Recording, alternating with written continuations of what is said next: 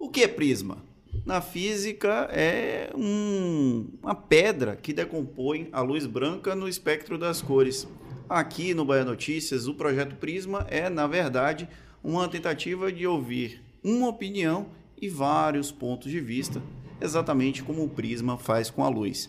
E para começar a nossa estreia hoje. Sejam muito bem-vindos. A gente está no YouTube do Bahia Notícias, no canal do Bahia Notícias, então você pode acionar o sininho para receber a notificação toda vez que o Prisma entrar no ar.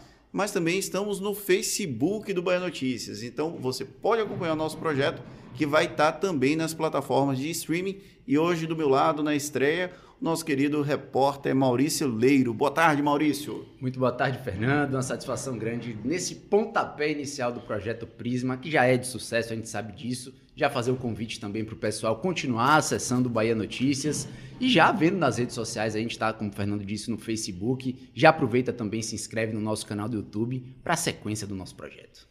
O primeiro convidado do projeto Prisma é o prefeito de Salvador, Bruno Reis eleito em 2020 com mais de 64% dos votos no primeiro turno da disputa. Ele sucede o padrinho político dele, a Semineto, no comando do Palácio Tomé de Souza. Nascido no norte da Bahia, com uma história de vida com certos sobressaltos e com passagens como assessor de nomes como Bacelar e do próprio ACM Neto, Bruno Reis ascendeu politicamente como deputado estadual na Assembleia Legislativa da Bahia antes de ser vice-prefeito de Salvador. Agora, aqui vamos conversar sobre os desafios da prefeitura, sobre a cena política e sobre a vida do gestor em uma das maiores cidades do Brasil. Seja bem-vindo, Bruno. Obrigado, Fernando. Cumprimentar Maurício, a todos internautas que acompanham todos os canais desse grande veículo de comunicação da nossa cidade, do nosso estado, Bahia Notícias. Parabéns por mais um novo projeto e tenho certeza que o projeto Prisma será um sucesso, até pelo talento de vocês dois que conduzem e irão conduzir muito bem esse programa. Bom, a primeira parte do nosso projeto, você tem uma caneca aí que está com água. Hoje é segunda-feira, é dia de expediente, mas a gente queria saber o que, é que Bruno Reis gosta de beber. Vamos lá. Bruno Reis gosta de beber um vinhozinho, é, uma cervejinha. Eu brinco sempre que prefeito também tem vida. É, precisa desestressar um pouco, desligar um pouco. Não é fácil, porque hoje com o WhatsApp, com as redes sociais, e como eu gosto muito de ir para a rua, sempre a gente conversa com as pessoas. Então, onde qualquer lugar que a gente vá da cidade, sempre tem algum tipo de demanda, algum tipo de solicitação por parte das pessoas mas é nesses momentos que a gente tenta é, desopilar um pouco para recarregar as baterias e sempre trabalhar com muita disposição. Uma das principais características minha na vida pública é o trabalho. Eu sempre trabalhei muito, Fernando e Maurício, na minha vida para chegar aonde cheguei. Mas confesso que nesses últimos 18 meses eu me entreguei à cidade completamente. Então, tenho trabalhado praticamente de segunda a segunda. São raros os momentos do final de semana que eu posso tirar algum momento para o descanso, sempre né, atento ao que está acontecendo na cidade, procurando dar o meu melhor. Já ganhei muitos cabelos brancos, estou ficando careca. É, enfrento aí problemas que se agravaram ao longo do tempo não escondo de ninguém a grande dificuldade de transporte público que hoje os prefeitos das grandes cidades estão enfrentando. Mas graças a Deus, hoje, é, depois de 18 meses olhando para trás, vendo a quantidade de entregas que nós fizemos, com a cidade organizada, planejada e preparada para o futuro, a gente tem assim é, uma tranquilidade, uma sensação de dever cumprido. E o bom é que eu consigo eleitoral, dormir em paz. E ano de campanha eleitoral, dá para comer água algum dia? É difícil. É difícil. É, sábado, à noite eu fui a Vera Cruz, 60 anos de emancipação política. Prefeito é jovem como eu, começamos juntos na vida pública, tem uma grande amizade e não poderia deixar de estar presente nesta data histórica. E lá, num determinado momento, acompanhando entre um show e outro, a gente toma uma cervejinha, batendo papo com o vereador, com o líder político. e acaba o ingrediente sendo político, ainda mais no ano eleitoral e tão próximo das eleições. Por falar em agenda, prefeito, esse é um dos principais desafios no comando da cidade. Você falou que tem uma agenda muito cheia. Você acredita que esse essa rotina de sempre cumprir agendas é um dos principais desafios na vida do prefeito mesmo? Veja, é, eu sou muito disciplinado, tenho muito foco. Então eu começo minha, uma rotina e dela não abro mão. Então sempre eu estou nas ruas inaugurando obras ou de manhã ou à noite. Quando eu vou logo cedo para as ruas, eu chego no gabinete um pouco mais tarde e fico lá até tarde da noite. Sempre almoço lá, às vezes janto, sempre estou trabalhando. Quando eu saio para inaugurar a obra à noite, eu chego mais cedo e aí depois dessa obra, às vezes eu volto para a prefeitura ou então às vezes eu vou para casa, tal. Então, é, esta rotina, eu sou daquele que quanto quando o esforço é repetitivo, quanto mais você se esforça, melhor resultado você alcança. Às vezes as pessoas brincam, prefeito, você está falando muito melhor do que você falava como deputado, como vice, como candidato. Eu falei, também não tem como, eu falo todo dia. Às vezes são dois, três, quatro discursos, então é, já está no piloto automático. Eu digo sempre que tudo é prática. Uma vez eu me lembro, eu era deputado estadual, que deputado de oposição tinha que segurar o discurso ali, tinha, tinha disse que a gente falava duas horas. Aí um dia a deputada Cláudia Oliveira estava assistindo, que foi prefeita depois de Porto Seguro, e me chamou, vem cá, onde foi que você aprendeu a falar tão bem assim? Eu falei, falando. Todo dia eu tenho que falar aqui, tem dias que eu sou anunciado, tenho que falar 20 minutos, que eu não sei nem qual é a primeira fase que eu vou falar, mas eu começo a falar e não para mais. Aí eu fiz uma comparação com um carro. Digo, Cláudia, você hoje dirige, dirijo. Você lembra quando você dirigiu a primeira vez?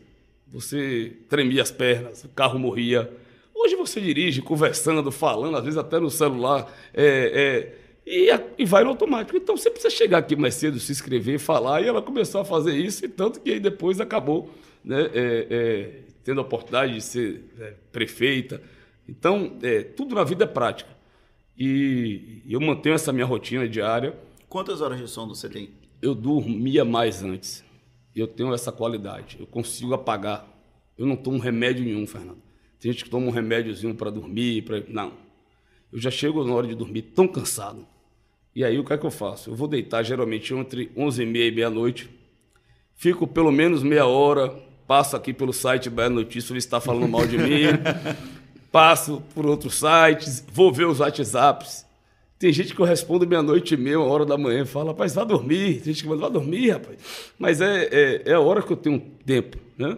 E aí acordo cedo, eu faço atividade física, então é. eu procuro logo cedo para academia. A gente soube que o senhor está pegando pesado na academia. Tô, para poder aguentar o peso. disse aqui no Bagunça na quarta-feira que você não sai da academia, que virou rato de academia. Na verdade é o seguinte, eu levo meu filho cedo na escola eu sempre tive essa prática de levar os filhos à escola. Né? Que é a hora que eu vejo meu filho. Se eu não ver meu filho Breno, de três anos, de manhã cedo, eu não vejo mais ele. Porque quando eu chego em casa, ele está dormindo. Então, se ele sair para ir para a escola sem ficar comigo, eu vou ficar praticamente a semana toda sem ver meu filho. Então, eu faço questão de levar meu filho. Já que eu levo meu filho cedo para a escola, eu vou logo para a academia. É ato contínuo. Da academia, eu me arrumo rápido. Às vezes eu saio de casa é, é, prendendo o botão da camisa. Às vezes esqueço de colocar um, aí a menina que trabalha comigo, prefeito, tá faltando um botão. não, aí eu, eu vou, aqui, não se preocupe não, quando eu chegar para descer do carro, eu faço uma conferência. Aí deu risada, tá? mas é, é, é, eu, eu não abro mão da minha rotina. Eu acho que isso é, é uma característica minha, assim, meus horários são todos é, quando eu cheguei aqui, tinha um auxiliar de vocês que estavam descendo para me pegar, né? mas não se preocupe não que o prefeito é bom de horário. Cheguei cinco minutos antes. É, a gente queria só liberar lá na portaria para facilitar, foi só isso que aconteceu. Bom, prefeito, o projeto Prisma, ele vai pegar as falas de algumas pessoas que são figuras públicas e quer ouvir a sua opinião sobre essa determinada fala e algumas figuras, inclusive, são aliadas do senhor. E aí a gente começa com alguém que é bem próximo que é o ex-prefeito de Salvador, Assemineto, hoje candidato a governador, que no começo da semana passada ele falou aquilo ali.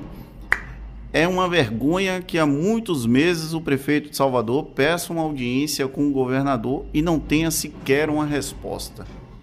E aí? Tem não tem resposta mesmo? mesmo? Veja, no início do mandato, Vocês estão ouvindo, rapidão, prefeito, vocês estão ouvindo um barulho muito forte, é porque tem uma obra aqui atrás do Bahia Notícias e a gente não tem controle sobre a obra. Uma então, obra da prefeitura. Não é da prefeitura, ah, não? não. Não é uma obra da prefeitura.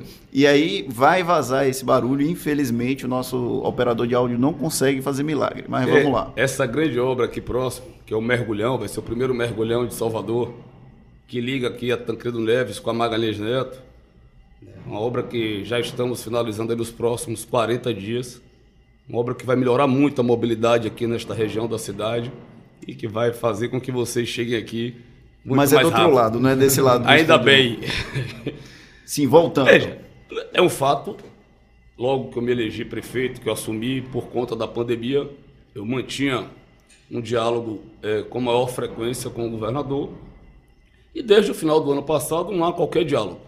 Eu solicitei por algumas vezes audiência para ele e não tivemos a oportunidade de conversar, inclusive sobre o transporte público. A gente vinha estudando uma solução em conjunto para resolver o problema do transporte. Ele tem um problema que ele não consegue transportar o número de passageiros é, mínimo que estão estabelecidos lá no contrato com a CCR. E, por outro lado, a prefeitura é, tem um grave problema diante do aumento dos insumos da pandemia. Hoje, a tarifa não remunera mais o sistema. Então, é uma situação de transporte que não está boa para o governo, porque está tendo que pagar pelo passageiro não transportado. Não está bom pela prefeitura, porque hoje o sistema é deficitário, nós estamos tendo que colocar recursos. E não está bom para a população que está se queixando da qualidade do transporte.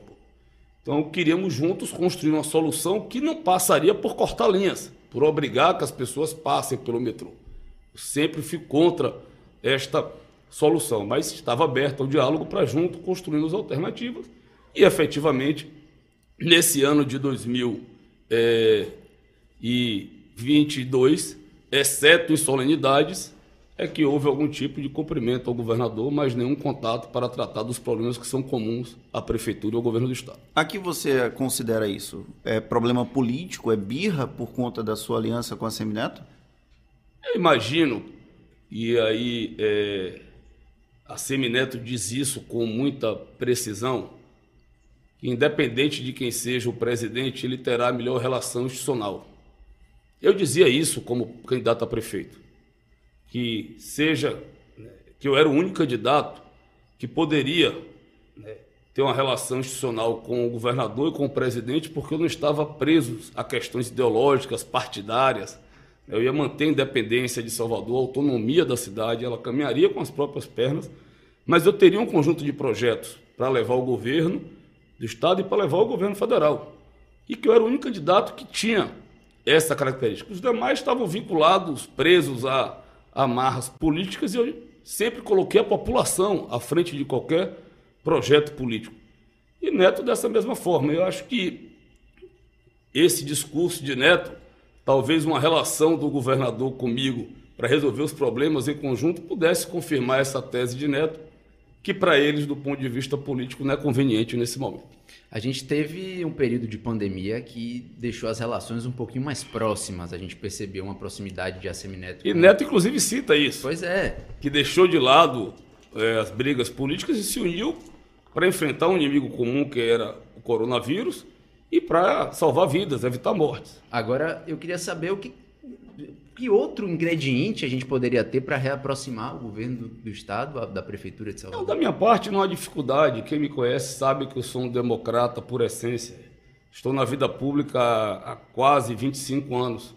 Não tenho inimigo. Você nunca viu o prefeito falando da vida de ninguém. Eu era um dos deputados estaduais mais atuantes da oposição, por duas vezes destaque parlamentar. Você não vai achar um discurso meu falando desse ou daquele governador, dessa ou daquela pessoa. Eu não faço política contra as pessoas. Faço políticas com ideias, com convicções, com o que eu acredito.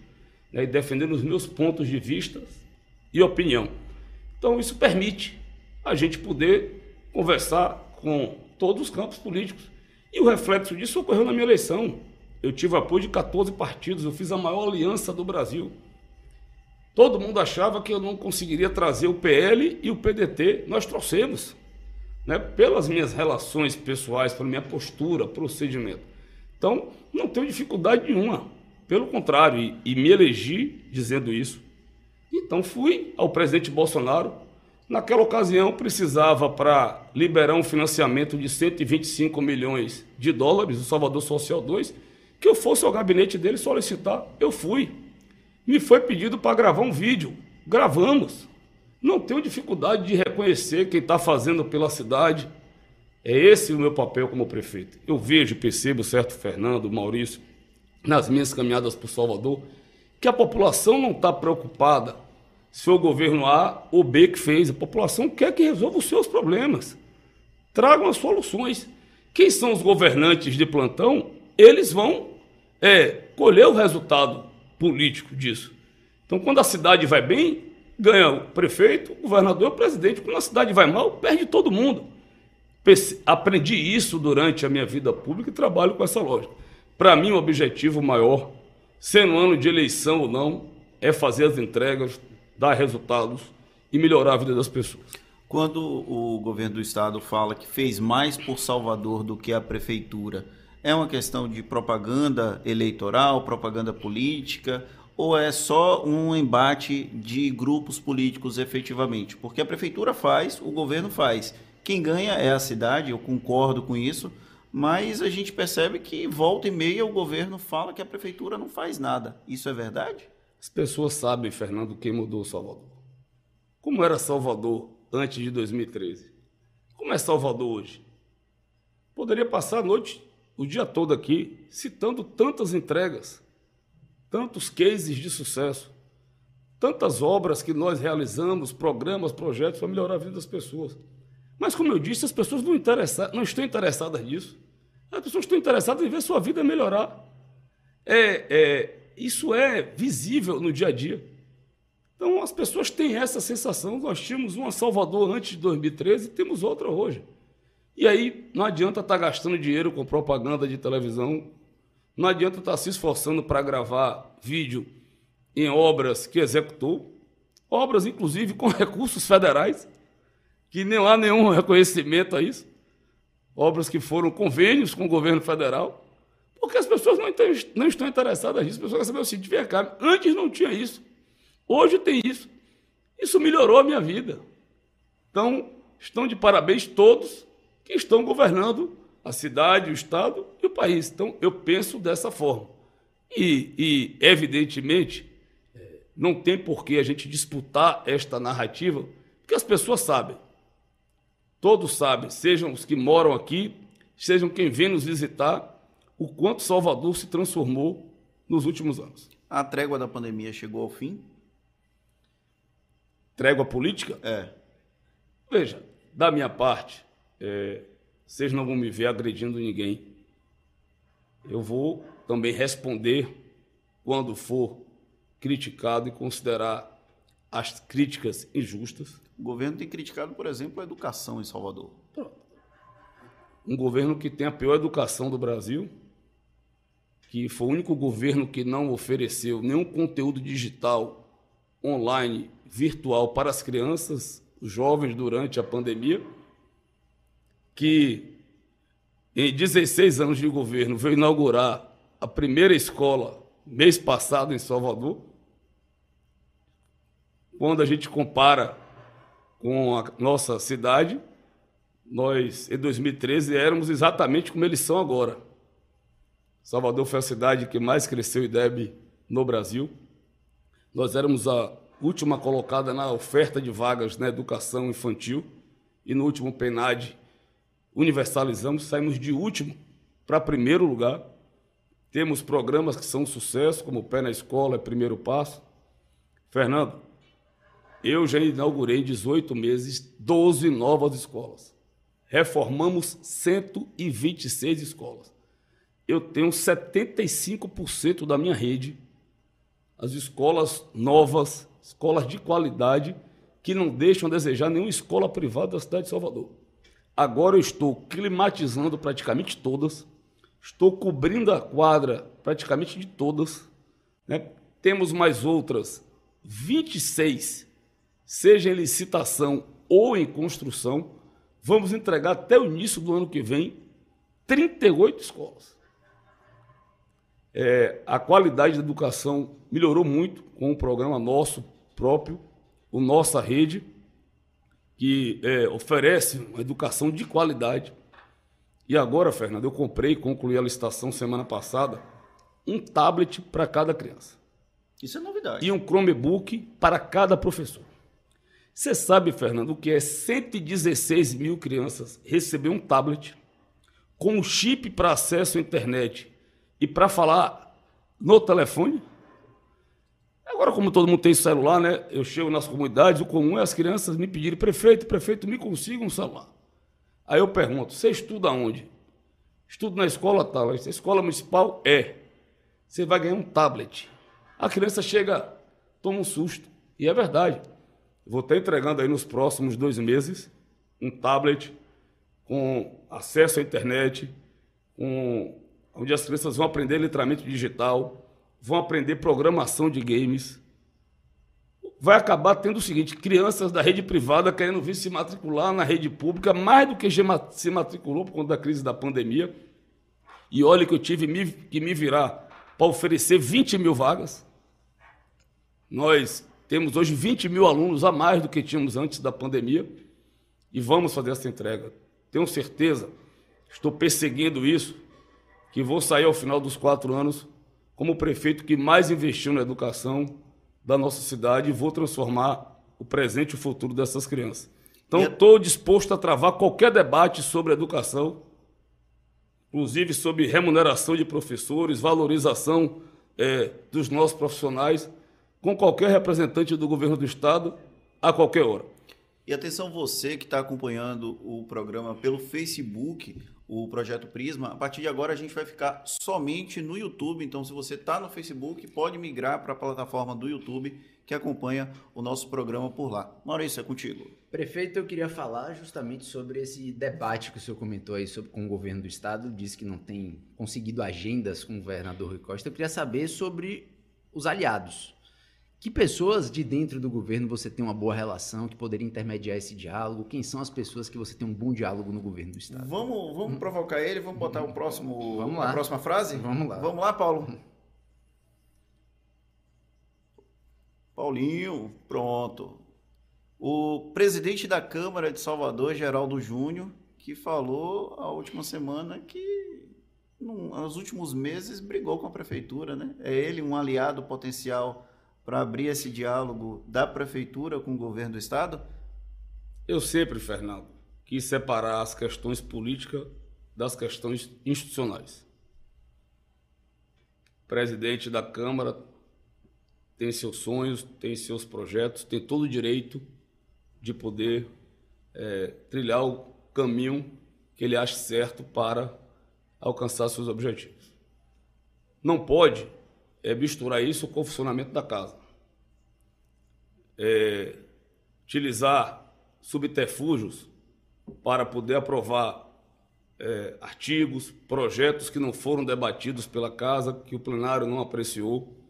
É, não pode devolver a LDO dizendo que ela tem inconsistências para poder entrar de recesso parlamentar uma LDO que ela é encaminhada para a Câmara exatamente como vem ocorrendo há 12 anos, que efetivamente na Câmara local para ela ser corrigida até qualquer é, erro que houvesse, ou para ser emendada para os vereadores opinarem, a gente tem sempre essa relação para que o legislativo possa né, também contribuir, não pode é usar desses artifícios. Aí efetivamente é o meu dever como prefeito que justamente as questões legais, constitucionais, é, sejam respeitadas. E aí, sempre que isso ocorrer, nós iremos é, fazer com que prevaleça a lei com que está, está estabelecido na lei orgânica do município e na Constituição, é o que irá prevalecer. Então, Geraldo Júnior descartado aí como um possível articulador com o governo. Quem seriam os nomes aí, ou quem o senhor já tem um, um diálogo, um certo diálogo, vamos dizer assim? Veja, eu, eu tenho uma relação boa com todo mundo. Eu era líder da oposição, travava grandes debates lá com o Zé Neto e depois nós nos cumprimentávamos, nos respeitávamos é, e com todos os deputados estaduais. Você pode puxar a minha trajetória é, na vida pública. Eu, graças a Deus, não tenho inimigos, não fiz inimizades, posso conversar com todo mundo. Escuto com muita frequência, certo? na época eu era secretário, deputados é, do governo, ou até mesmo dirigentes do governo que me ligavam na prefeitura para poder resolver algum tipo de problema e sempre tinha em mim a melhor das boas vontades. Dizia, você trata a gente melhor como secretário da prefeitura do que os secretários do governo. Pela minha forma de ser, de tratar todo mundo bem. Né? Então tenho muitos. Assim, do PT, figuras que eu tenho uma melhor relação, é Rosenberg, foi meu colega muito tempo é, alguns secretários é, de Rui Costa, a gente conviveu muito por conta de questões comuns, por exemplo, o Marcos Cavalcante, né, um Sérgio Silva da Condé, enfim, tantos nomes que a gente tem é, uma boa relação, não tenho dificuldade de conversar com ninguém, de dialogar com ninguém. Eu nunca falei da vez de ninguém, nunca atrapalhei ninguém, nunca prejudiquei ninguém, nunca tirei nada de ninguém. Então isso me permite chegar e conversar com todos. Agora, efetivamente, é, é, é, é, lhe confesso também que não estou à procura disso. Solicitei audiência com o governador quando ele entender que é necessário, que é importante conversar, converso com ele ou com qualquer um da equipe dele que é, seja designado para tratar sobre qualquer assunto de natureza administrativa, porque do ponto de vista político eu sempre deixei claro quais eram minhas posições. Né? Eu sou uma pessoa que tem princípios, tenho valores, tenho formação e tenho muito caráter. E aprendi na minha vida a ser leal e grato às pessoas. E foi com esta postura e procedimento que eu pude avançar na minha vida pública. Saindo, como o Fernando falou, ali das barrancas do São Francisco, é, é, chegando em Salvador com tão pouca idade, sem ser filho de família tradicional da Bahia, sem ser filho de família política, sem é, é, ser filho de família rica. Pelo contrário, perdi meus pais muito cedo, minha mãe com 9 anos, meu pai com 15. Passei muitas dificuldades na minha vida, mas é, eles me deixaram princípios, ensinamentos que eu levo na minha vida. E um desses princípios é ser correto, é ter posição, é ter palavra. E é isso que eu Isso para mim vale mais do que é, projetos pessoais, sonhos circunstanciais ou momentâneos. Bruno Reis é uma figura que é conhecida pela sua forte articulação política. É talvez um dos maiores articuladores políticos dos bastidores aqui da Bahia, isso reconhecido inclusive pelos adversários. Só que falta a Bruno Reis um Bruno Reis? Veja, eu digo sempre que cada um é produto da sua vida, das experiências e das oportunidades que vão tendo ao longo da vida. E no período em que eu era é, chefe de gabinete, período em que eu era deputado, eu desenvolvi muito a minha habilidade política. Tendo a oportunidade de costurar alianças, consensos, eu brinco sempre que é, na aula de matemática, quando fui ensinar a dividir e subtrair, eu não participei. Só conte com Bruno Reis para somar e para multiplicar. Eu não gasto tempo e energia falando da vida, ninguém prejudicando ninguém. Eu gasto tempo construindo as coisas. Então, eu sou homem de construção. E, pela minha formação jurídica, aprendi as regras do jogo e sei com né, jeito, com habilidade, com diálogo, entendendo as sensibilidades das pessoas e juntando, agregando. E, e, e é isso que eu tenho feito ao longo dos últimos anos. Então, acabei tendo, durante a minha vida pública, a oportunidade de desenvolver essa qualidade depois, na condição de secretário, seja de promoção social, depois de infraestrutura e como vice-prefeito. Aí fui desenvolver mais a questão das habilidades administrativas, mergulhei na gestão, me aprofundei, eh, estudei muito, né, para poder me preparar para ser prefeito, para chegar na condição de prefeito, trazendo de um lado essa experiência é, é, política, somando a experiência administrativa que eu já tive. Então, não é fácil formar um Bruno Reis, até porque eu comecei muito cedo, né, Fernando? Comecei com 19 anos. E, Mas e... isso tem causado prejuízo na Câmara, porque a relação da Prefeitura com a Câmara não é a mesma coisa do que na época que Bruno Reis articulava nos bastidores. Mas veja, a relação com a Câmara sempre foi a melhor possível e continua. Na verdade, houve uma mudança de posição política do presidente. Ele seguiu o caminho dele, justo, legítimo, cada um segue o caminho que acha melhor. Mas não teve bate-cabeça da articulação do governo na quem, Câmara? Quem é Por é exemplo, poderia foi impedir? suspeito, foi muito rápido a articulação para Geraldo ser reeleito teve presidente da Câmara, numa articulação que inclusive teve mudança no regimento interno, algo bem rápido. As mudanças no regimento na lei orgânica não. Em nenhum momento foi debatido com a cidade uma reeleição, em nenhum momento foi debatido com a cidade a mudança da data da eleição. Mas isso não foi Agora, bate-cabeças da não, articulação do governo? Não, isso foi feito. É, ninguém sabe quando e qual sessão e como ocorreu.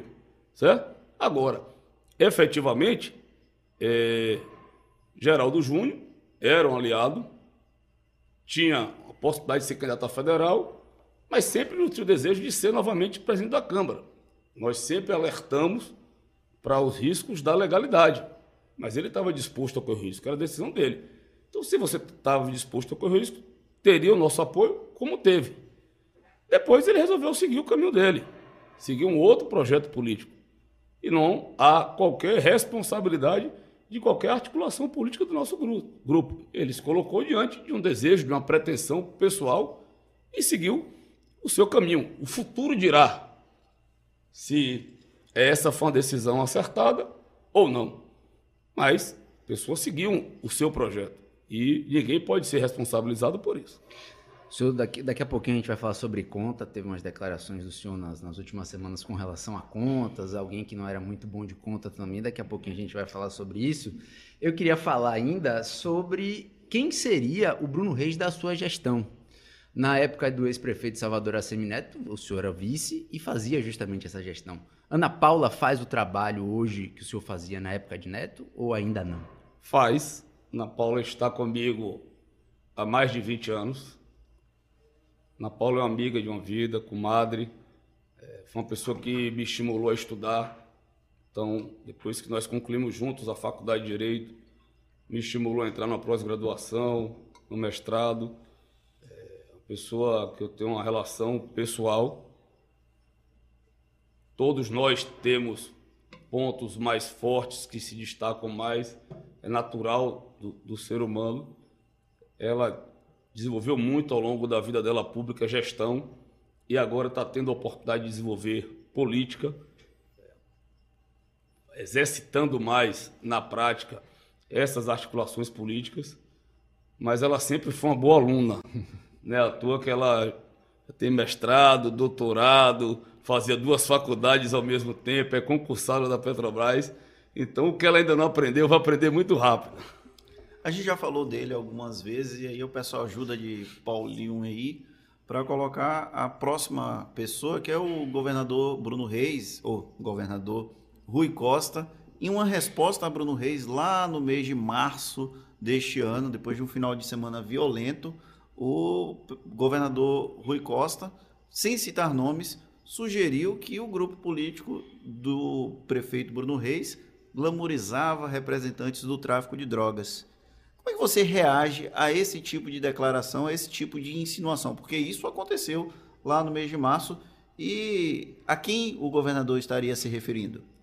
O governador agora, é, não sei se é vendo a proximidade da derrota, começou a criar factoides e disseminar fake news e tentar fazer insinuações sem nada concreto sem objetivamente dizer ao que ele está se referindo.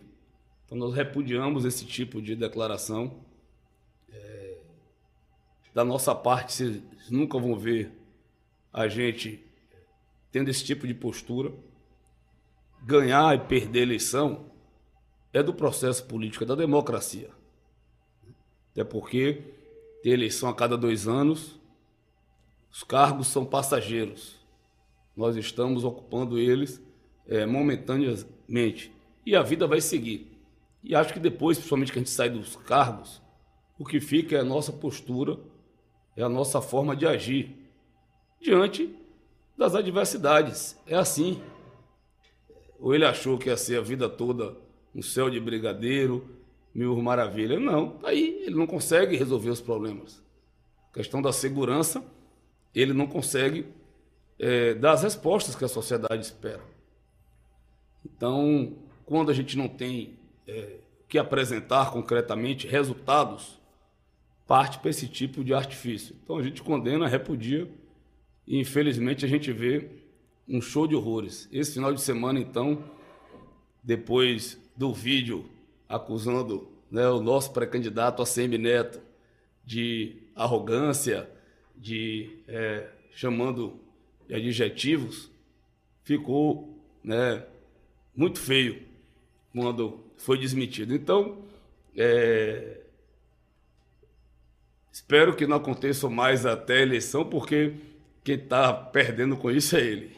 Esse petardo teve uma direção, obviamente a gente não sabe quem foi, quem seria a pessoa, o personagem a qual o Rui Costa assinou, assinalou ali, fez aquela declaração. Ele devia ter coragem de dizer, até para a pessoa ter a oportunidade de responder ele.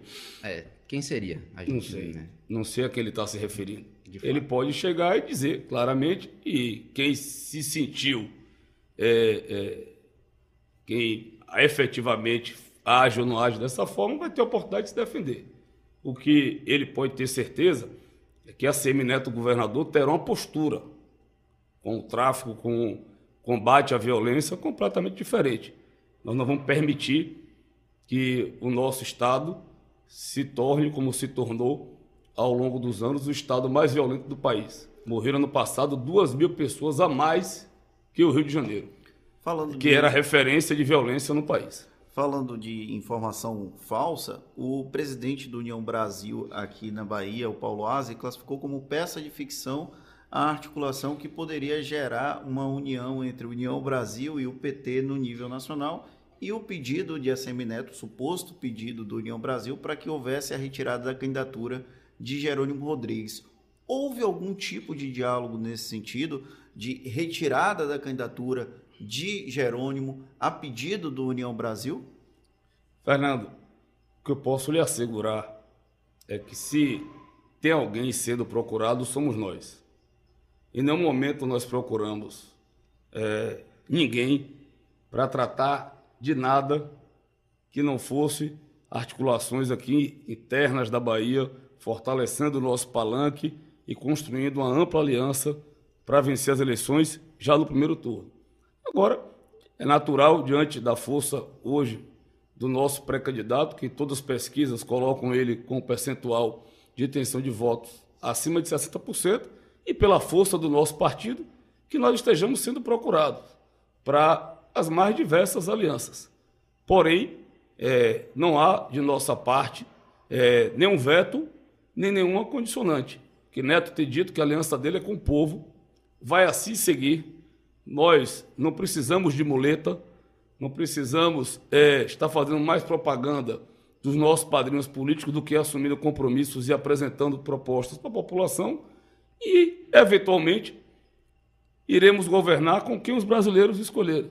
Aquele que for a escolha dos brasileiros, eu lhe garanto que Neto terá as condições de construir as pontes, de é, fazer, manter a melhor relação possível para governar o Estado. Ele fez isso em Salvador, cita os exemplos, quando ele mostra, quando ele faz essa narrativa, ele apresenta o exemplo dele próprio. E se você for ver nos últimos anos, foi o momento que a cidade mais avançou, viveu seu melhor momento em toda a sua existência. E lhe garanto que na condição de governador, ele terá ainda uma situação muito melhor para fazer do que como prefeito de Salvador. Então ele já fez antes de falar. Então, é com essa postura que nós vamos atuar. E lhe confesso, não estamos preocupados é, com a eleição nacional, essa é uma escolha dos brasileiros, e seja qual for a escolha, nós iremos respeitar, iremos governar, resolver os problemas do Estado. E, em relação aos adversários locais, é, quando a gente analisa, Fernando, com todo respeito, a trajetória de vida, com todo respeito a cada um deles, né, a preparo, a experiência que Neto já reuniu, as oportunidades que Neto teve ao longo da vida pública, né, seja como deputado e sempre um destaque entre os mais influentes do país, seja na condição de presidente partidário, seja na condição de prefeito no executivo, sempre, né? Oito vezes consecutivas o melhor prefeito do Brasil.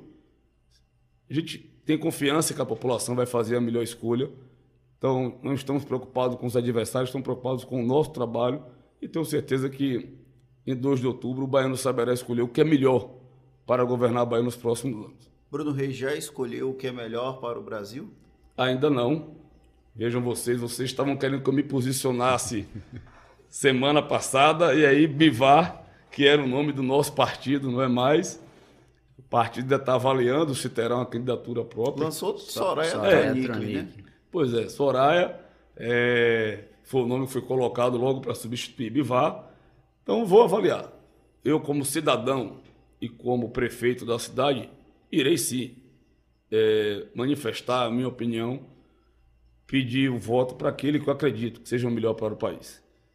Então, fatalmente, isso irá ocorrer após as convenções, quando os nomes se confirmarem, a gente vê como as alianças políticas irão ocorrer e a partir daí nós teremos a nossa posição. De acordo com esse prisma político que tem na base do ex-prefeito Assemineto, a gente tem partidos, eu acredito que um pouco mais à direita e um pouco mais de centro-esquerda, que seria o PDT. Seria um bom aceno para o ex-prefeito de Salvador ter o prefeito de Salvador, Bruno Reis, indicando um voto, por exemplo, em Ciro Gomes? Vamos lá. Nós temos partidos, é, 14 partidos, que estão com todos os candidatos praticamente. né? Então, nós temos partidos que estão com Simone Tebet, PSDB e Cidadania. Nós temos partidos que estão com Ciro, PDT. Nós temos partidos que estão com Bolsonaro. Nós temos partidos que estão com Lula. Em respeito a esses partidos todos, o nosso candidato não apoiará nenhum candidato a presidente da República. Eu sou prefeito de Salvador, não estou disputando eleição. E sou um cidadão. E posso ter a minha manifestação pública, posso pedir voto para quem eu acredito que seja o melhor para o país, é, que não estará associado à candidatura a governador. Pessoalmente. A minha é a minha opinião. É, e tenho que dar essa opinião. Eu não sou candidato a governador.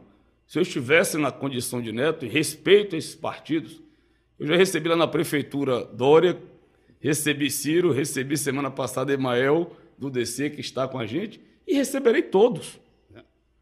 É esse o meu papel como prefeito. Você vê Então, problema há uma numa chapa Lula-Neto, como muita gente tem sinalizado a votar aqui na Bahia? As pesquisas indicam isso, que tem eleitores que votam em Lula e também em Assemineto. Nós não somos adversários nem de Lula, nem de Bolsonaro, nem de nenhum outro candidato a presidente. Tem Neto um não é- de não agressão Neto Lula não é candidato Lula? a presidente. Neto é candidato a governador. Neto vai disputar a eleição contra Jerônimo, contra João Roma e contra outros. As pessoas têm que escolher, e aí a gente chama a atenção disso. Quando a gente vai contratar um advogado, um médico, um engenheiro, um pedreiro, um carpinteiro, alguém para realizar é, para a gente alguma tarefa que a gente próprio não pode fazer, a gente procura referência, a gente procura analisar o currículo, a gente procura escolher quem é o melhor. Então o que, é que a gente tem dito? Faça uma análise. Pega o currículo de todos os candidatos. Vê a trajetória de cada um, a história. Aí pode analisar desde a época de- da escola, como era o desempenho na escola, na universidade, depois o desempenho na atividade profissional, nos cargos que ocupou, é, a experiência que tem, a capacidade que tem, e aí decide. Faz essa reflexão. É, eu sei que política tem um componente emoção, eu sei que política tem um componente, um componente ideológico, até partidário, mas vamos fazer uma escolha do que é melhor, que a gente considera, é, levando em consideração esses atributos. E eu tenho certeza que é isso que a pesquisa está confirmando. Fernando, é, a gente percebe hoje, na conversa com as pessoas, que o desejo para o país era acabar com esse radicalismo, com esse extremismo, com morte desse militante, agressão daquele militante. O país queria ter alguém que pudesse unir o país, unificar o país. Só que quando olha para o Brasil, não enxerga esse nome. Aqui na Bahia nós temos esse nome. Um nome que não está preso a amarras políticas, a questões ideológicas partidárias, que não é extremista, não é radical. É uma pessoa de resultados, de entregas, de é, ter uma capacidade de governar para todo mundo, não para seu campo político. Então nós temos esse produto na Bahia e aí somado a outros sentimentos, sentimento de mudança, 16 anos de governo. Pô, não resolveram em 16 anos, vão resolver agora. Questões que estão aí solúveis, que só fizeram se agravar. O Estado continua como Estado campeão de desemprego, Estado é, campeão da violência, lanterninha na educação, problema da regulação da saúde, 16 anos, só fez se agravar piorou a situação. Então as pessoas chegam à conclusão de que esse governo já deu. Já era, ele não tem mais capacidade de resolver os problemas que aí estão. E aí isso acaba se confirmando nas pesquisas. E aí tem gente que prefere Neto e que vai votar ou em Lula, ou em Bolsonaro, ou em Ciro, em todos os outros candidatos. Até porque eles fazem uma avaliação de quem é melhor para governar o Estado. Quem vai, dia 1 de janeiro, estar tá aqui para resolver os problemas é o governador, como eu fiz como prefeito. Vocês nunca me viram nesses 18 meses é, dizendo, ah, não posso fazer isso porque. Tá aí, você quer um grande exemplo? A obra do BRT. A segunda etapa. Só deram o aió de parte da obra. Eu tive que ir para a justiça para conseguir o restante da obra. Do aió. O que é? É autorização para início de obra. Então só tinha de 80 milhões de uma obra de 210. Os outros 130, meu irmão, eu estou botando com recursos próprios da prefeitura. Que eu não vou ficar esperando o governo A, B, C ou D para entregar essa obra. Uma obra no coração da cidade, no centro da cidade, gerando os transtornos que geram a obra. Então, estou tocando a obra com recursos próprios. Fui à justiça para ter autorização para, se um dia tiver a possibilidade de receber, ser reembolsado. Isso é do governo federal. É. Como também é, por diversas vezes apelei ao governador para reduzir o ICMS do combustível, ICMS mais caro, é, maior percentual do Brasil, 18%, e aí somado a outros cálculos que eles fazem, eleva a gasolina e óleo diesel para ser o mais caro do país. E no momento o governador teve a sensibilidade para reduzir o ICMS. E no momento o governo federal também para reduzir PIS e COFINS. E aí, eu fiz o quê? Deixei de funcionar os ônibus? como está ocorrendo em maioria das cidades, não. As duras penas, com dificuldade, o sistema está funcionando. E a gente, que nunca botou dinheiro no transporte público, porque antes de ACM Neto de Bruno Reis nunca se colocou dinheiro no transporte público, nós estamos tendo que colocar. Para garantir os ônibus funcionando, rodando. Vocês viram aí que o óleo diesel aumentou em um ano 131%. Então eu não fico transferindo ou dizendo que não posso fazer isso ou aquilo, por causa do governo A, B, C ou D, eu vou e faço. Né? E, e, e Neto é com essa postura. Quem vai resolver os problemas da educação, da segurança, é, da saúde, de emprego é o governador. O presidente vai ajudar, vai colaborar e nós não vamos deixar de procurar. Seja quem for, como eu não deixei de procurar o presidente, o governador. Paulinho, vamos para a última, última imagem? É dele mesmo, o presidente Jair Bolsonaro, que falou na semana passada, em meio àqueles manifestos em defesa da democracia, ele escreveu no Twitter que por meio desta manifesto que sou a favor da democracia, apesar de criticar, questionar o tempo todo a democracia e as urnas eletrônicas. Isso não é incompatível com alguém que está numa posição como o presidente da República?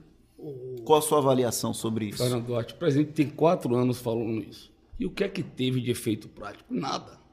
Ele está falando para a turma dele que quer ouvir isso. O que é que isso muda na prática a vida das pessoas? Aonde eu vou todo dia aqui nessa cidade inaugurar obras, fazer entrega nos bairros populares, sabe o que está pensando nesse problema? Ninguém. As pessoas estão com outros tipos de problema. É a falta de emprego, é, é o aumento da cesta básica que não consegue mais comprar o que comprava antes. Né? é o problema do transporte público, problemas que afetam o dia a dia das pessoas. É bravata, então, de Bolsonaro esse tipo de declaração? É, acho que a democracia já se consolidou, já as instituições são sólidas. É, não há um risco é, de mais é, um regime é, ditatorial, é, de golpe. Isso não, não há mais como prosperar hoje com a força que tem o Congresso, com a força que tem a imprensa, né, que tem o Poder Judiciário. E o próprio, as próprias Forças Armadas já deixaram claro isso. Então, isso, eu não perco nem mais tempo comentando essas coisas do presidente, porque efetivamente isso não tem efeito prático nenhum. Eu, entenda, é, eu como prefeito estou preocupado em resolver, levar soluções para melhorar a vida das pessoas. E acho que o governante tinha que ter essa visão. Mas o presidente precisa mandar sempre, vez ou outra, essa mensagem, essas, essas, essas posições eu acho que é para aquecer, acho que é uma estratégia de marketing, né? Porque alguém para chegar à presidência da República, é, inteligência tem. E acho que é a forma que ele tem de manter aí o, os apoiadores dele no debate intenso, propagando isso. Então, isso já, para mim, está claro. Quem já está na vida pública há muito tempo, que isso é uma estratégia de marketing, um jogo para estimular a tropa dele. Pronto. Para mim, é, não diz mais nada porque eu sei que na prática isso não tem como ocorrer e eu estou focado, centrado é, em outros objetivos, é, efetivamente entregar, dar resultados. Eu acho que as pessoas vão comparar já isso nessa eleição. E as pessoas comparam como era a vida antes, como é a vida agora, o que é que mudou, se mudou para melhor, quais foram as perspectivas é, é, do que está aí de projetos novos que foram apresentados. Porque se você for ver, Fernando, no país, e seja nos governos estaduais e municipais, praticamente todas as os partidos já chegaram ao poder. Então, o pessoal já governa, por exemplo, é, é, Belém, lá no Pará, já governou outras cidades grandes. Está é, aí Bolsonaro, que digamos assim, é mais de extrema direita, tem partidos de centro, de centro-esquerda, de é, mais radicais de esquerda. E acho que, no fundo, que as pessoas, ainda mais depois que todos já tiveram a oportunidade de exercício do poder, vai avaliar por resultado. Quem é que dá mais resultados? Quem é que entrega mais? É, quem é que proporciona no exercício do poder uma melhor melhoria na qualidade de vida? Então eu penso muito assim. Então, ao invés de estar perdendo tempo com bravatas, é, criando factores, eu estou governando, é, é, tomando decisões importantes, é, vendo as coisas acontecerem, é, cobrando da nossa equipe os resultados, é, a cidade planejada, organizada, então que os prazos sejam cumpridos, vendo as coisas acontecerem. Então eu acho que assim eu tenho como dar a minha contribuição da melhor forma para esse período que eu estou como prefeito. Por falar em democracia, prefeito, vamos falar um pouquinho de democracia partidária. O PSL acabou se unindo com o Democratas. O ex-prefeito Salvador era o presidente nacional do Democratas. Como a gente dizia, fala no jargão político, ele nadava de braçada com o partido, ele tinha uma, uma autonomia muito grande com relação a decisões do partido. E agora ele não é mais o presidente partidário. Eu queria saber como é que está a democracia dentro do União Brasil. Existe de fato um diálogo amplo ou algumas rusgas e arestas para serem aparadas? Existem, até porque se elas não existirem, é, nenhuma decisão poderá ser é, encaminhada. Hoje, para apoiar esse ou aquele candidato, para ter candidatura própria, para não ter candidato, tem que ser com 60% do apoio do, da executiva do partido. E aí, nem nós que originariamente éramos do Democrata temos, porque temos 49%, nem Luciano Bivar e os oriundos do antigo PSL têm, porque tem 51%. Então tem que ter a construção para chegar a 60%. Então qualquer especulação que ocorra de apoio a este ou aquele candidato, se não for algo construído para ter pelo menos 60% do partido, não tem como prosperar. Então, se tem um lugar que em posições não tem como efetivamente dar resultado, é no União Brasil. Não adianta é, conversar só com os oriundos do Democrata ou só com os oriundos do PSL, porque na prática não vai se concretizar. Pivar é bom de negociação, prefeito? Veja, Bivar é um grande quadro da vida pública, um homem público experiente, preparado, um homem de diálogo. Nós temos uma excelente relação com o Bivar. Até então, e espero que continue assim, estamos nos dando muito bem. A relação tem sido a melhor possível com ele, com Antônio Rueda. Cada vez mais, e eu tenho certeza que 2 de outubro vai se confirmar que União Brasil né, tomou uma decisão acertada. Talvez essa tenha sido a maior articulação política dos últimos anos. E aí, mais uma vez, o nosso ex-prefeito e pré-candidato a governador mostrou toda a sua capacidade política. E União Brasil vai sair muito forte das urnas, com governadores, senadores e deputados, e pode, inclusive, no segundo turno, o seu posicionamento decidir as eleições. Então, diante da força que União Brasil terá. E talvez isso gere aí uma série de ciúmes entre os adversários locais. A gente dá risada. Um candidato fica dizendo que a gente é candidato do outro. Você entra num site de manhã, tem um candidato, ah, porque ele é o candidato de Lula. Aí o outro diz, não, ele é o candidato de Bolsonaro. É a coisa mais comum do mundo. Né? E, e nós estamos dizendo, nós não temos posição em relação à presidência no primeiro turno. Vamos é, é, deixar os brasileiros, os baianos livres para fazer a melhor escolha, mas efetivamente no segundo turno, o União Brasil pode decidir a eleição. E talvez por isso, por isso, é, os candidatos a presidente estejam evitando as críticas, estejam evitando ir para o confronto, pensando lá na frente, até porque eleição nacional é eleição de segundo turno. Eu, se fosse candidato a presidente, é, nos estados onde há uma disputa local, não trataria de disputa local. A gente faz isso muito em cidade do interior.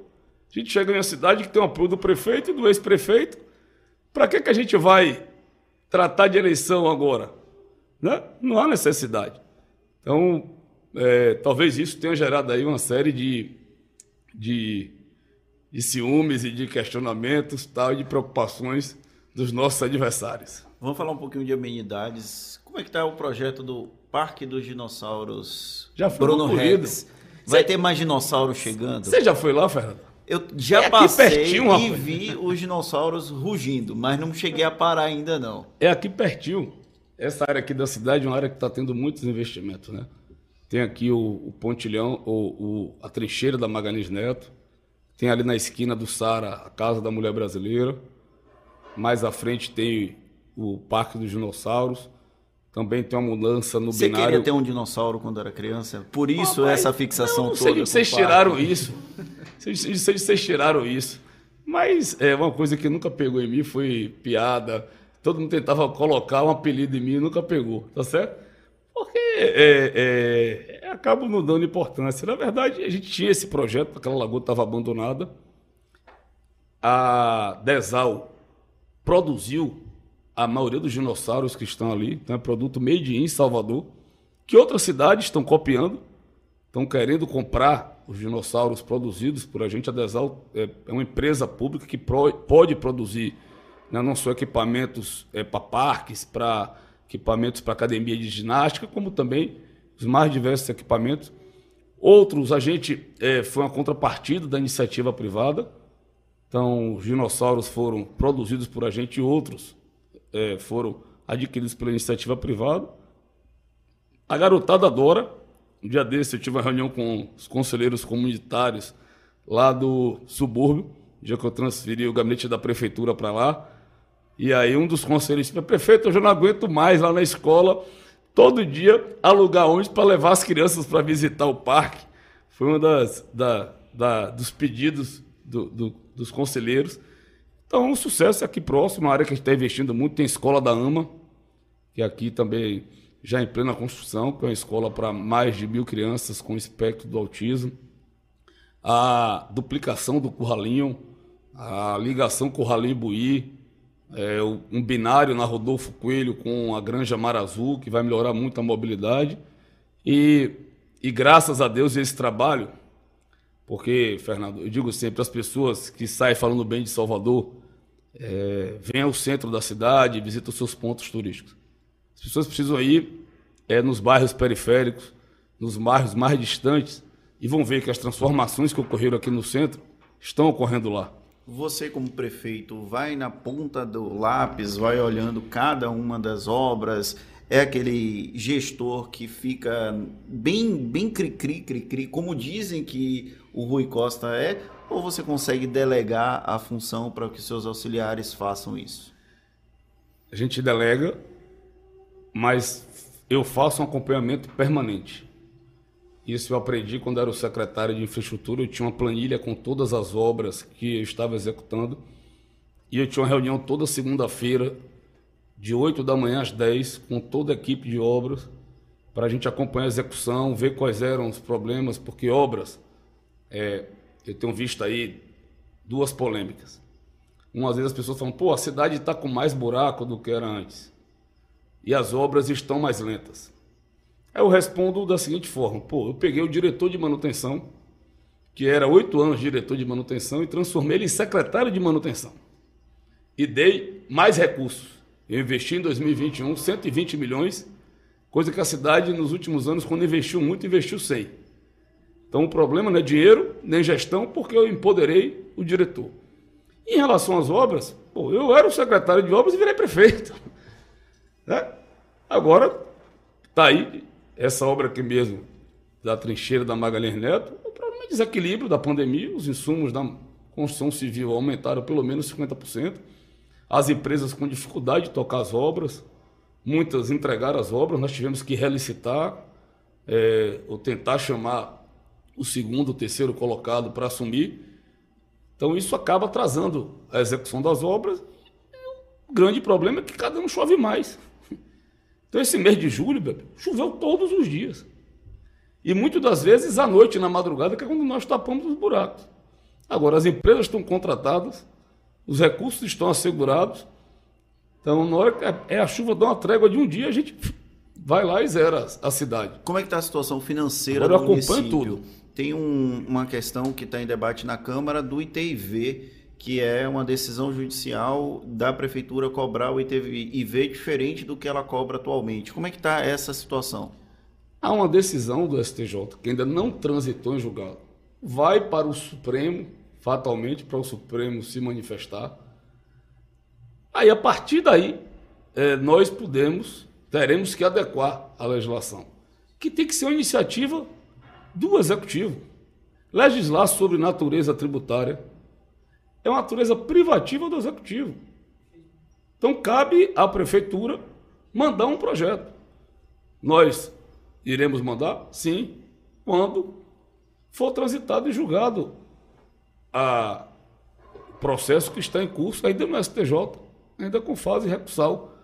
Então, nós consideramos é, que, se for necessário adotar essa medida, é após a decisão transitar em julgado, ainda não em tramitação, que é o que está ocorrendo e algo que cabe exclusivamente, conforme a legislação, a Constituição Federal foi aqui citada, a lei orgânica, é legislar sobre natureza tributária é privativa do Executivo. Então, a iniciativa. Então, nós vamos, se essa for a decisão do Supremo, se essa decisão for é, ratificada pelo Supremo, nós vamos encaminhar um projeto para a Câmara, é, inclusive aproveitando as grandes contribuições do nosso tributarista, professor Edvaldo Brito. É, prefeito, um dos temas que a gente está falando agora há pouco sobre dinossauro, é, pelo menos qualificaram assim, foi um jabuti, um animal também, é, a questão dos agentes de saúde aqui em Salvador. Foi um tema que foi bastante difundido nas últimas semanas, as pessoas também fizeram muitas manifestações. Como é que está a prefeitura com relação a esse tema? De fato, vai ser cumprido o que foi aprovado? Como é que estão essas negociações também? Nós já aprovamos o reajuste de todos os servidores, falta dos agentes comunitários de saúde e dos agentes de endemia. Nós estávamos em negociação, a Câmara foi convocada com fim específico para aprovar o outro reajuste e eu fui surpreendido quando da chegada do projeto na prefeitura para sanção de um artigo que não tinha sido fruto de nenhuma emenda, não tinha sido fruto de nenhum debate no plenário, Inclusive, é, no dia desta sessão, na quarta-feira, tinha sido dito em microfone que teria uma reunião no dia seguinte, como teve, com os agentes comunitários de saúde de EDB, os seus representantes, para tratar do reajuste deles. Então, não me restava outra alternativa que não vetar como eu fiz. Primeiro, pela legalidade na forma, como foi feito. Segundo, porque cabe, é, conforme está na lei orgânica e na Constituição, nenhum vereador pode propor emenda que gere aumento da despesa do município. E aí, com a seriedade que este assunto tem que ter e a responsabilidade que eu tenho que ter como prefeito, sancionar esse artigo significava, só com os, os agentes comunitários de saúde e endemias, um custo de 320 milhões de reais ano.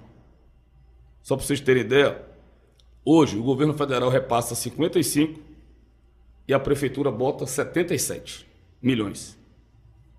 Essa conta ia para 320 milhões sendo que o governo federal só está mandando 40 milhões a mais. E a conta da prefeitura ia aumentar 150 milhões a mais. Ia sair de 77 para 225 milhões.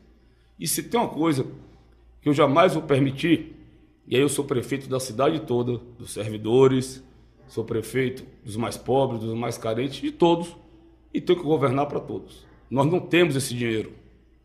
Não temos condições de dar é, esse reajuste. E por que essa polêmica? Porque o governo federal aprovou o piso de dois salários. Aqui nós já recebemos da gestão anterior a 2013, eles recebendo um piso baixo, mas 120% de gratificação. Se a gente der o piso de dois salários com 120% de gratificação, vai para R$ 5.600 de salário. Sai de 2 a 2.400, que é os que ganham em média, para 5.600. Dá mais de 200% de aumento. O que nós estamos propondo, o prefeito é dos 77 milhões chegar a 100. Então, 23 milhões a mais em 77 milhões dá um reajuste de 31%. E tem mais esse dinheiro federal, que era 55, era para vir 111, só vai vir 92. Já é um problema, porque eles não estão pagando o piso de todos os agentes de endemias. Vão pagar de 500 a menos. Então isso já tem uma diferença de 17 milhões para a gente continuar a discussão. Está aqui esse dinheiro, está na mesa e a gente faz como eles quiserem, entre gratificação, entre piso, abono, como eles acharem melhor. Agora, algo que o município possa pagar. É, essa discussão está em curso e nós esperamos nos entender. Estávamos bem próximos de ser colocado esse jabuti. Quando esse jabuti foi colocado, criou uma falsa expectativa. Que não vai ocorrer, gente. A prefeitura não tem nem no orçamento isso, nem dinheiro para isso. Sabe o que é você, de uma hora para outra, impactar em 150 milhões a mais com recursos próprios? Então, com a seriedade que o assunto existe, com a clareza e franqueza, que eu não estou aqui para jogar para a torcida, para a plateia, efetivamente não dá para é, manter como o Jabuti sugeriu.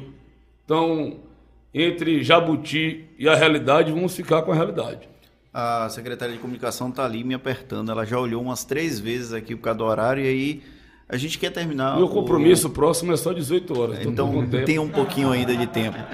A gente queria também saber um pouco mais sobre o dia a dia do prefeito, não apenas o horário que dorme, o horário que acorda, mas o que, é que faz de hobby, qual o lazer que você tem quando não está como prefeito, já que é quase 24 horas por dia. Eu não dia. sei se vocês souberam, né? Na, no sábado, às quatro e meia da tarde, Neto me liga. Falei, rapaz, o que foi? Não, chegou uma notícia aqui que você tinha infartado. Eita! Na verdade, foi o prefeito de Lapão Sim. que infartou. E, e, o boato lá é que eu tinha infartado. Falei, poxa, tipo, já acordei cedo, já inaugurei aqui no Vale dos Rios também, aqui do lado é, um complexo esportivo, praça, demos ao geral aqui no condomínio. Cheguei em casa quase uma hora da tarde, fui correr 5 quilômetros na esteira, que agora meu filho mais velho começou a disputar se pega mais peso que eu, se corre mais do que eu imagino. E aí, de tarde, fui assistir o jogo de vôlei com a, com a outra filha mais velha que estava é, disputando o Jocopá. E estava chegando em casa que eu ia para a ilha, era o aniversário de 60 anos de emancipação política. Então, tipo assim, é, até no sábado, no domingo, quando a gente junta a agenda é, de trabalho com a agenda social, Aí tinha ainda no sábado à noite o aniversário de um amigo que eu não consegui chegar. No domingo foi aniversário do ex-vereador Demetrio, eu fui lá prestigiar lá no Cabula. Então, minha vida assim, agora eu gosto muito de, às vezes, dar uma corridinha no final de semana na orla, gosto de andar de bicicleta, jogar bola, que eu jogava muito, eu diminui um pouco, porque eu não posso me contundir nesse momento. Mas joga bem, prefeito? Rapaz, eu era bom de bola. Era. Era. Não é mais. Eu, eu sempre fui muito. engasgou, engasgou. E aí, né, eu no jogo de minha filha lá no, no sábado, e aí esse- o, o, o árbitro, né, marcando o jogo, aí tinha hora que a adversária do outro time. Você xingou o árbitro? Não, pegava na bola e parecia que era dois toques. Eu gritava, né? Aí o árbitro marcava dois toques, né? Eu ganhei dois pontos nessa brincadeira. Marcando o grito, prefeito. É, mas ele não sabia que era o prefeito. Eu estava de longe, era gritando, é estratégia. Então, ele só tem que gritar. Se o, se o árbitro der, deu. Então, na verdade, eu gri- gritava mais do que jogava bola. Então, desde a época de escola, eh, era capitão do time, fi- ficava provocando os adversários. Mas eh, também era um bom, um bom frente de zaga, não, não, não comprometia, não. Ajudava o time a ganhar. Gosta de cinema, séries, essas Gosto. coisas? Qual foi o último filme que você assistiu? Ah, vários. Pra você ter ideia, às vezes, quando eu chego em casa 10 e meia tal, eu assisto algum filme antes de dormir para depois responder minhas mensagens para diminuir a temperatura. Ah, assisti esses top 10 aí do, do, Do Netflix. eu acho que eu assisti todos. Eu gosto de filme de ação, de aventura, então assisti aí A gente o oculta Homem o de Toronto. lançado. É, todos. Esses estão no top 10 aí. É, é, E série? Série, a última que eu estava assistindo, porque entrou novos episódios, foi The Last Kingdom. Eu gosto dessas é, Vikings, é, daquelas séries antigas que retratam a história, que são séries de guerra. Game of Thrones assistiu? Não. Agora assisti é, Blacklist. É, Teve uma revelação surpreendente na última temporada. Você já assistiu? eu ainda não assisti a última, mas, mas Eu não vou dar spoiler, não, Não. mas é uma Mas senhora ass- mudança. É? Mas assisto, assisto Blacklist. Tem, tem também uma outra que é mais ou menos parecida com os casos, que é aquela mulher que é toda tatuada, que tem uma, uma interpretação dos casos. Como eu, um dessa série eu também assi- assistia. Enfim, eu, quando eu tenho um tempinho, faço, jogo muito dominó. Dominó é bom. É, eu, eu tenho um aplicativo Jogatina, então se eu estiver no avião indo para Brasília, eu vou jogando um dominózinho. Às vezes, quando não dá para assistir uma série, eu jogo aqui, jogo com meus filhos. É, é, é, assim, e, e jogo bem. Esse, é, final de semana passado, eu fui no, no sábado, na, na roça de um amigo meu aqui em São Sebastião do Passé. Depois a gente começou a jogar lá dominó. Aí pronto, aí praticamente ele ganhou todas as partidas. Então eu gosto do dominózinho. É isso, é isso que eu tenho feito. Gosto de andar em cavalo. é, Tem andar- fazenda você? Tem uma rocinha lá em Curaçá. Na verdade é a roça de minha mãe de criação. E. Com cavalo, Não. com boi, é o quê? Não. É, Bode. Lá é bode, né? é Esse bode. pedaço é bode. É bode, tem ovelha. Então, tem um lá, de vez em quando eu vou. Fui lá na festa dos vaqueiros em Curaçá. Levei meus filhos, andamos muito de cavalo.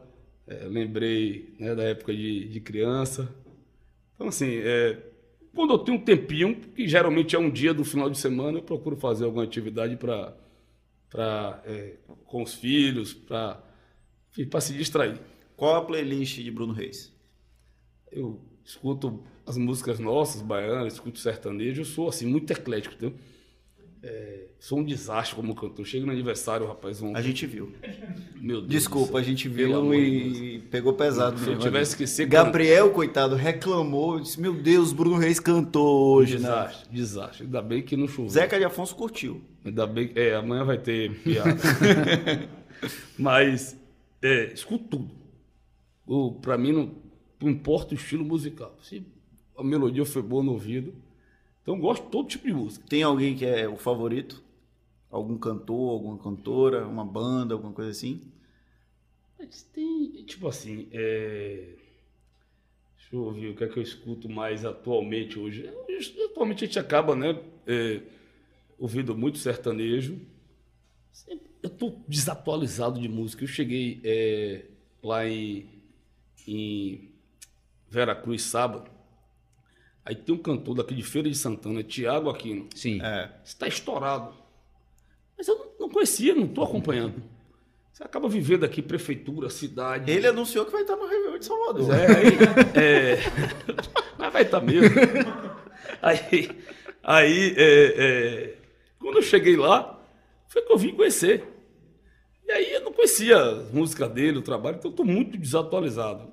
Aí minha playlist tem de tudo, de axé, de pagode, é, adoro Léo Santana, é, Xande estava lá também, gente boa demais, é, fez um showzaço lá em Veracruz. Igor Canário. Gosto também. É... Piscirico. Os artistas todos nossos, minha conterrânea Ivete, é, Bel, é, Daniela, é, enfim, a Bahia, né? Durval. Nós somos caldeirão cultural. Vem aí mais equipamentos para estimular é, essa produção cultural nossa. Hoje mesmo, antes de vir para aqui, estava lá nos detalhes é, do Museu da Cidade, do Arquivo da Cidade. Estou no Museu da Cidade, vi muita coisa dos nossos eventos também.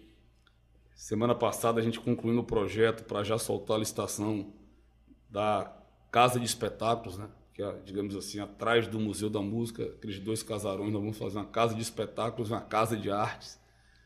Então vem muita coisa boa aí para poder estimular esse caldeirão cultural que é a Bahia. Ele soltou alguma coisa do Réveillon, não, né? É, Podia ainda soltar alguma É, coisa, né? É, vamos, vamos daqui a pouquinho perguntar para ele. É, prefeito, Ó, Renata tá ali, tá nervosa. Não, calma, Ela já calma. olhou pro relógio umas três vezes ali. prefeito, sua- sua playlist tem muito axé, a gente percebeu isso. E uma das, das- dos momentos que a gente vê o prefeito, acho, acho que assim, mais contemplados aqui em Salvador, pelo menos o ex-prefeito de Salvador, assim, Neto, era o carnaval. Apesar do trabalho muito grande, tava de lá para cá, mas a gente via ele feliz. Ainda tá faltando, tá com carnaval é. na rua. Eu Como é que tá esse? Eu só fiquei com, digamos assim, o ônus. Ainda não, Não, aproveitou. eu ainda imagino, prefeito indo pro terceiro ano. Só no terceiro ano é que eu vou poder ter o carnaval. Curtiu o carnaval. Mas meus amigos dizem, é, na sua vida tudo é difícil, mas graças a Deus tudo dá certo. Eu rezo muito, oro muito, agradeço a Deus todos os dias por tudo. Tá aí esse debate do carnaval. Estou aguardando o projeto chegar da prefeitura, eles ficaram de mandar eu mais rápido. Você é a favor da mudança? Eu preciso ver o que é que está se propondo. Não, você. Não estou perguntando o Bruno Reis, prefeito, não. O prefeito, o Fulião Bruno Reis, Veja, gosta é, da ideia de um outro circuito? É um fato que nós temos problemas no circuito atual, de todas as ordens, e aí não precisa aqui estar falando mais desses problemas. Então, para a própria operação do carnaval, o carnaval cresceu muito, então aquela área que está ali na quina da cidade tem uma série de dificuldades para sua execução. Então, isso é um fato, não posso deixar de externar isso aqui nesta tarde. Com o advento desta obra que nós vamos fazer, que é a requalificação de mais um trecho de orla, é praticamente o último trecho que falta da Orla Atlântica, ali e Praia do Flamengo, uma partezinha de Itapuã, nós vamos ganhar uma nova barra. A partir daí surgiu essa discussão. É, o trade que realiza o carnaval, eu digo sempre, a prefeitura é o principal responsável. Você tem as maiores atribuições e responsabilidade, mas a prefeitura sozinha não faz o carnaval. Tem como, depende de todos os atores que estão envolvidos. Então, alguns desses atores estão apresentando essa proposta. O CONCAR vai analisar, vai remeter para a prefeitura. Eu vou, Já para 2023? eu vou analisar todos os, os aspectos para decidir. Tem aí a minha a obra não vai ficar pronta antes de 2023. o que é mais importante da obra fica, que é isso que permite a, essa discussão, que é a inversão do viário. Então, todo aquele sentido do tráfego é, indo para Itapuã, ele sai do lado da praia e vai para o lado do Parque Metropolitano de Ituaçu. Então, você vai ter ali faixas de trânsito indo e vindo. E ali vai virar um novo calçadão. Ali vai ser algo que vai ser incorporado à cidade, vai ser mais uma área de lazer, mais uma área é, onde as pessoas vão poder utilizar na cidade para práticas esportivas, é, para entretenimentos, enfim, para tudo como tudo. Então, é, esse viário vai estar pronto. Essa licitação, a previsão de conclusão é agora, no mês de agosto, já, já daria para iniciar esta obra, se não tiver nenhum tipo de recurso. E aí tem ensejado essa discussão. Assim que o projeto chegar, eu preciso ver para poder manifestar minha opinião e decidir. Mas todos tenham tranquilidade, o prefeito vai fazer como sempre sou, ouvindo todos. É óbvio que se tiver dificuldade, é, muitos não quiserem, vamos aguardar isso para um outro momento. Não tem essa sangria desatada, não, o necessidade de, de fazer qualquer mudança. Prefeito, Tiago Aquino já confirmou a presença no Réveillon. E comentaram aí, sussurraram que Cláudia Leite também vem. E para comandar a virada. Ah, vem ela mesmo? Calma.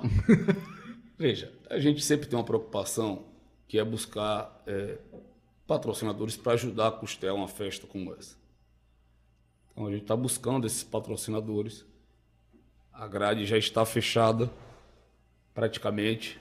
É, já temos as atrações, ser cinco dias de festa lá na Arena Daniela Mercury, né, começando dia 28, indo até o dia 1 Já temos a grade praticamente toda fechada. Agora, para ajudar a custear essa festa, nós estamos buscando os patrocinadores. E qualquer coisa que eu fale aqui dificulta a gente Não buscar. tem nenhum patrocinador confirmado ainda? Tenho alguns conversados. É, é, essa semana eu faço outras reuniões para a gente tentar funilar. Assim que eu conseguir, pelo menos, é, custear 50% da, do evento, a gente tem condições de anunciar que é um evento importante para a cidade. Um Pelo evento menos que... o do dia 31, prefeito. Revela aqui na estreia per, do Projeto Prisma. Perde a graça, rapaz. Perde a graça porque aí... Além de Tiago Aquino, uma atração, confirme uma disse, atração. Não, as principais atrações da Bahia vão estar. Do axé, do pagode... Né... Belmarx. Claro. É. Léo Santana. Claro. Piscirico. Claro.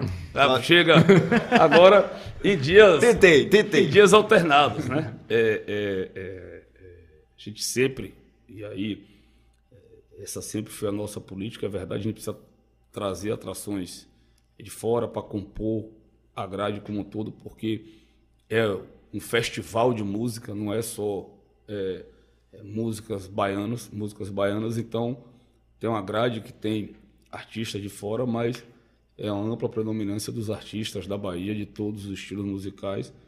E, e só não, enfim, estarão praticamente todos presentes aí nesse, nesse grande evento. E a gente, espalhado né, durante os dias da, da festa. E no dia da virada, a gente em breve vai anunciar. Mas estamos procurando fazer uma boa grade, a gente tem que levar em consideração. Qual o prazo para anunciar tudo?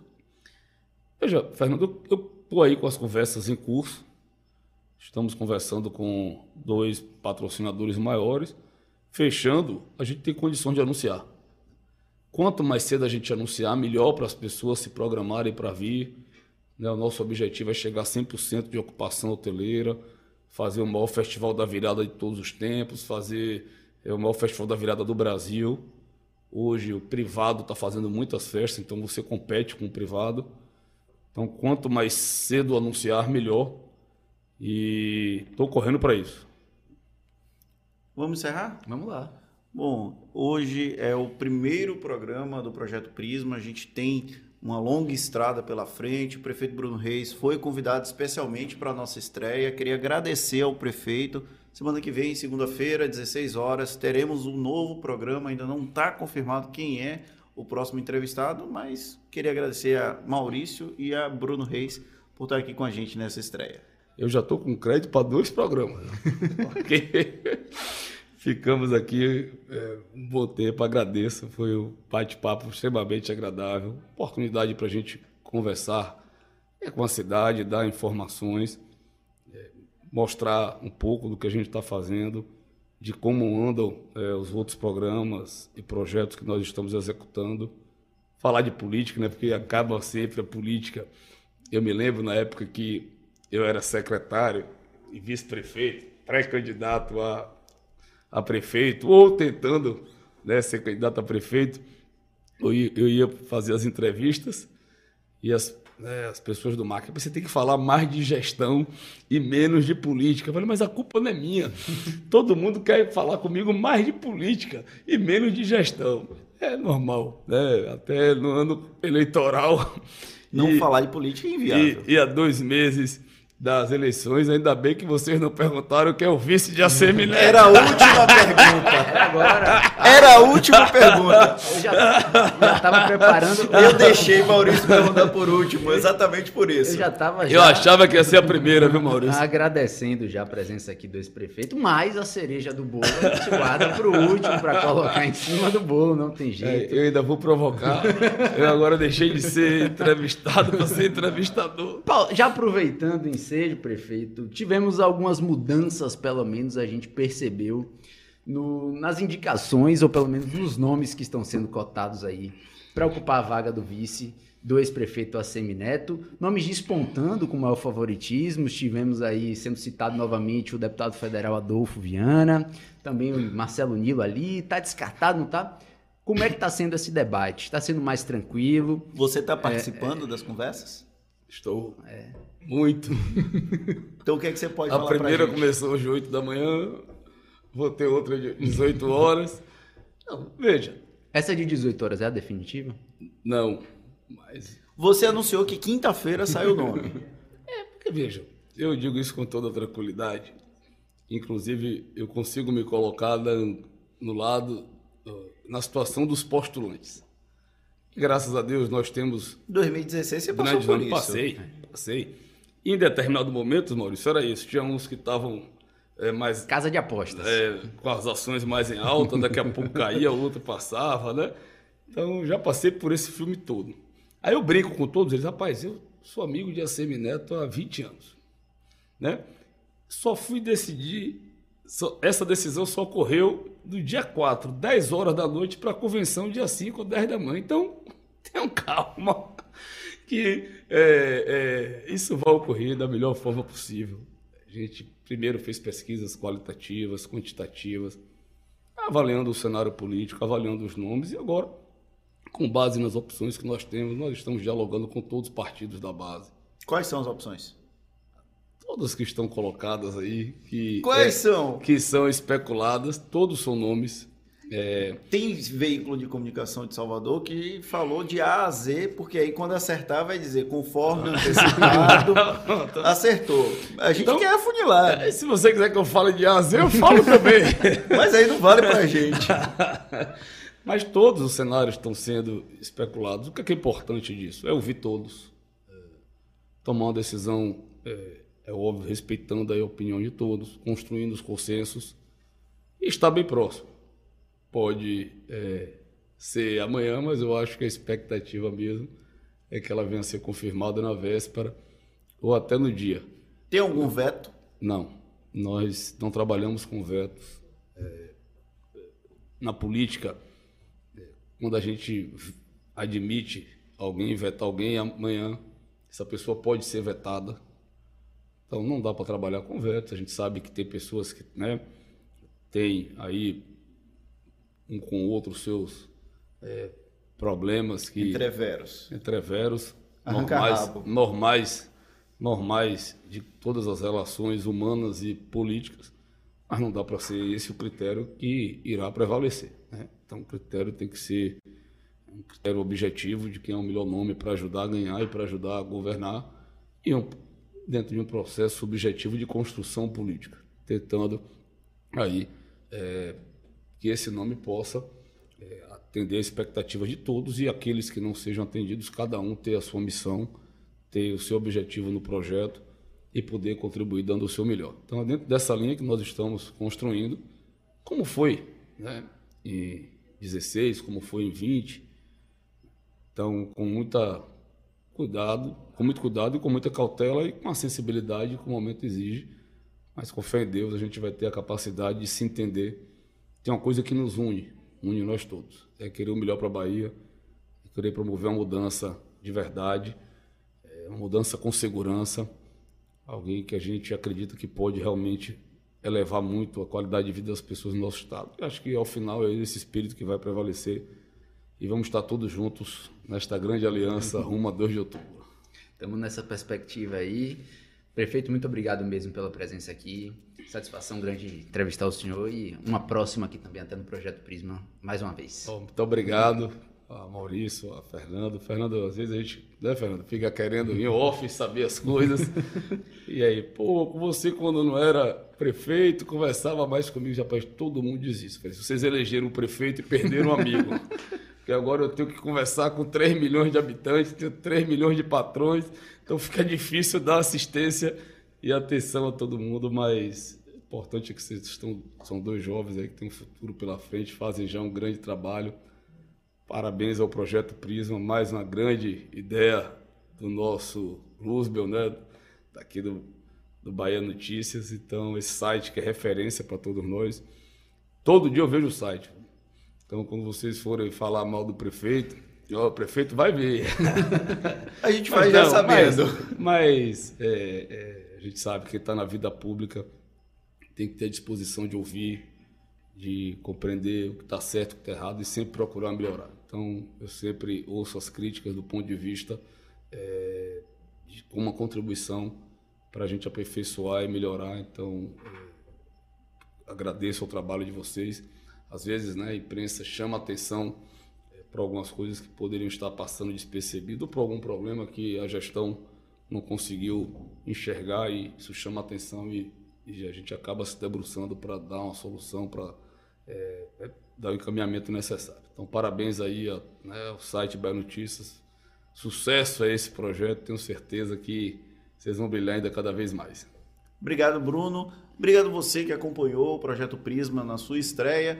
Quiser acompanhar o nosso site, não esquece de assinar o canal do Bahia Notícias no YouTube. Bota o sininho também, vai estar disponível nas plataformas de streaming, então você também pode assinar o Projeto Prisma para receber a notificação um grande abraço para vocês e até a próxima.